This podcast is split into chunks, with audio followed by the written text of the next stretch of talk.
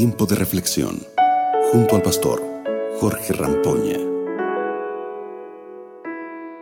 Qué bueno es poder dedicar tiempo al estudio de la palabra de Dios. De paso quiero incentivarte a separar siempre este tiempo en tu casa para, para reflexionar, para estudiar. Eh, vivimos en un periodo complicado de la historia de la humanidad y Cristo es y siempre será nuestro fiel salvaguarda. Por eso no dejes de buscarlo todos los días.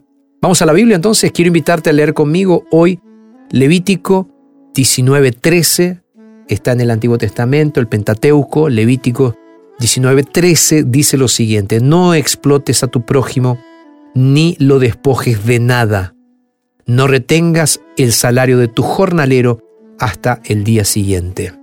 Sabes, el sufrimiento ha sido una marca muy fuerte en nuestros días.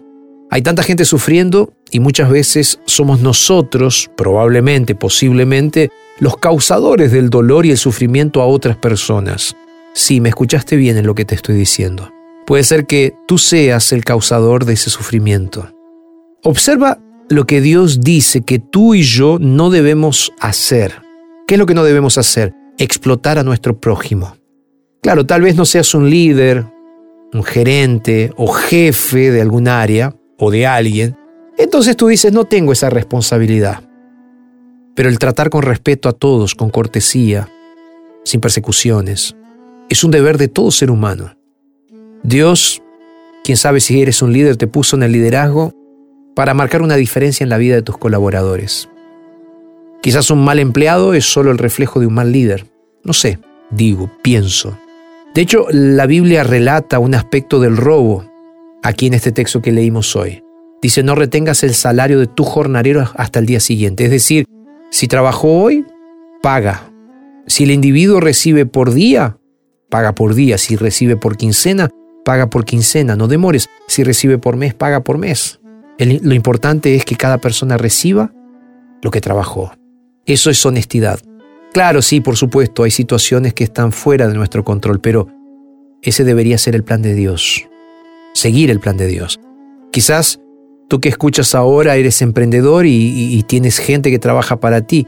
Bueno, mi consejo es sé justo con el que te da su tiempo, porque esa es una obligación de todo el que profesa conocer a Dios, ser honesto pagar lo que corresponde.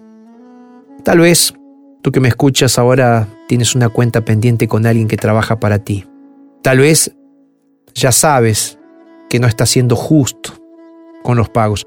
Eh, por favor, entiende, la Biblia trae amonestaciones que tú y yo podemos tener para desarrollar una vida íntegra ante el Señor y ante, ante quienes nos rodean.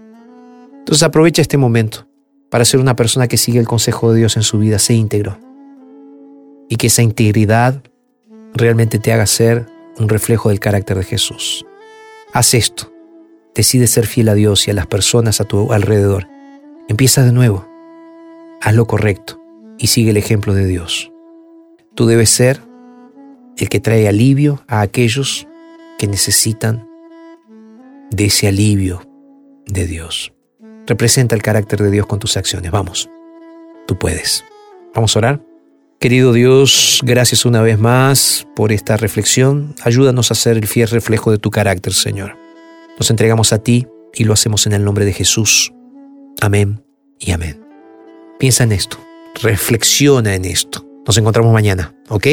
Un abrazo y que Dios te bendiga. Acabas de escuchar Tiempo de Reflexión con el pastor Jorge Rampoña.